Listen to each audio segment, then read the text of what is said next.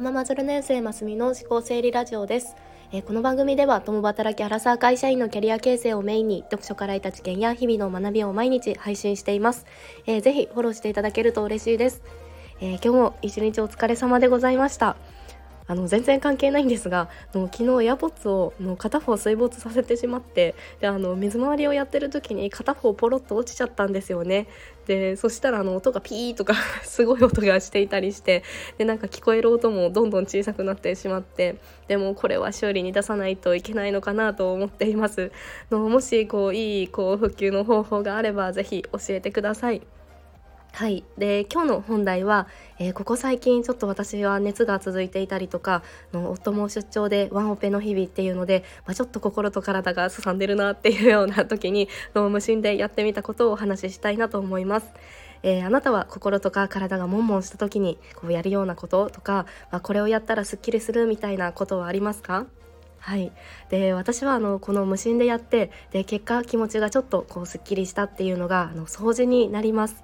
でこういう停滞期ってもうこのその場を乗り切ることが最優先になるのでもう家のことは最低限でいいやっていう形で最近は家事を回していました。でそれで私の場合はのキッチンリセットが全然できてなかったんですよね。でこうよくインスタとかで見るこう毎日毎日夜にこうキッチンの掃除をしてで翌朝すっきり迎えるみたいなのは本当に憧れますね。で、まあ、ただこうやっぱりこう毎日ちょこちょこ続けるのがいいんだと思うんですが、まあ、それもやっぱりこう時間と気持ちに余裕があるからだよなと思います。まあでも時間は作るものなので、まあ、気持ちの余裕心のゆとりが、まあ、今は一番の原因なのかなと思いました。でもちょっとこのキッチンリセットをやってみて、まあ、ピカピカになった IH を見たらなんか気持ちがこうすっきりするというか、まあ、ちょっとこう温かいお茶でも入れて、まあ、ゆっくりしようかなみたいな気分になったのでこの物理的にこの視界に入る情報をすっきりさせたっていうのが効果的ででやっぱりこう心と連動しているんだなっていうのを実感しました。でこの視界に入る景色とかこの置かれている環境がその人の心理に影響するかっていう話でのスラム街がなぜスラム街になるかっていうとのゴミやその雑多なものなものを見ていると心がすさんでくるっていう説があるそうです。で実際あのスラム街でゴミを拾ってで街をきれいにするだけでで犯罪が減ったっていうようなデータもあるそうです。でそして高級住宅街にはゴミがあの落ちてなくってでお金持ちほどこう出すゴミの量が少ないというふうに言われているそうです。あのそもそも選ぶものを厳選していたりとか、まあ、物を大切にしたりとか、まあ、いいものを長く使うみたいなこう価値観があるっていうことですよね。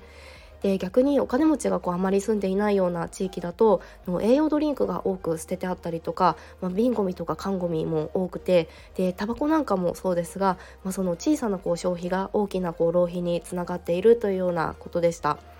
でペットボトルとかもそうですが、まあ、1回あたりこう100円とか150円とか、まあ、安いからっていうのでこう毎日ちょこちょこ買ってしまったりとかあとは洋服とかもそうですよねもうつい安いからっていう理由でこうネットとかでこうポチッと買ってしまうとなんか結果こうサイズとか素材とかが気になったりして、まあ、あのシーズンアウトしたらすぐ捨てちゃうとか、まあ、そういうことってあるよなと思って、まあ、私も気をつけないといけないなというふうに思いました。はい、えー、今日はあのちょっと掃除の話からゴミの話まで広がってしまいましたがあの同じくスタイフで毎日配信されているのともきさんがもう先日「地球に感謝」っていうタイトルでそのゴミを減らそうねっていうようなお話をされていてあのフードロスとかの意識的に減らしていきたいですよね。あのこのお話あのすごく素敵だなと思ったのであの概要欄に貼らせていただきますのでよければぜひ聞きに行かれてみてください。えー、今日は心と体がもんもんするというか、まあ、停滞期だからこそもうちょっとお掃除をしたりしてでその視界に入る景色とか情報を整理すると、まあ、気持ちがすっきりするよというようなお話でした。でとはいえあの息子が 次から次へとこう物を出して遊んでいたりして、まあ、実際床はもう散らかり放題みたいなところはあるんですが、まあ、キッチンだけとかこの机の上だけはとかその自分の中での区画を決めて、まあ、すっきりすっきりできたら、まあ、それでいいのかなというふうに思っています。えー、今日も最後まで聞いてくださって本当にありがとうございました。えー、よければいいねボタンやフォローもしていただけると嬉しいです。えー、それではまた明日お会いしましょう。